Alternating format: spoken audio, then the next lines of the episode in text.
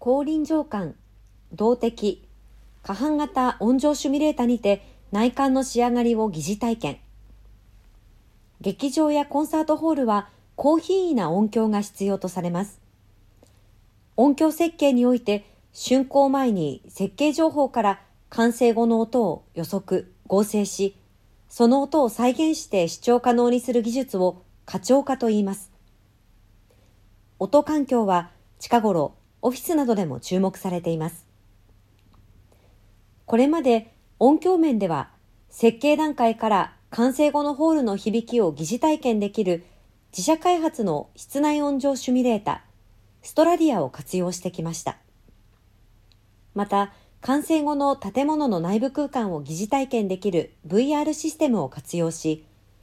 VR 映像により顧客と建物完成後のイメージを共有してきました。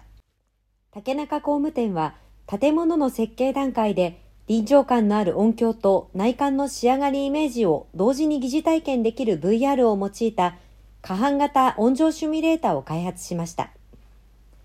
同シュミュレータはストラディアによる音の再生と VR 映像を同期させることで、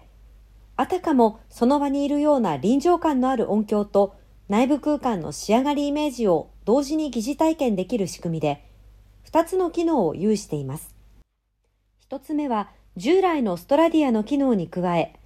人の頭の動きや向きを常に追跡することで、より高い臨場感を得られる機能、高臨場感過聴化システム。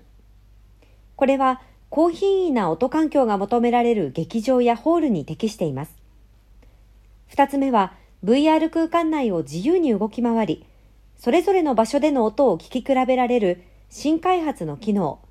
動的過聴化システム。劇場やホールほど高品位な音響を必要としないオフィスや店舗における人の動きや会話の音の聞こえ方を再現できます。いずれのシステムもヘッドホンとディスプレイと PC をつなぐだけの簡易な構成であり、持ち運びが可能で、どこでも容易に体験できるということです。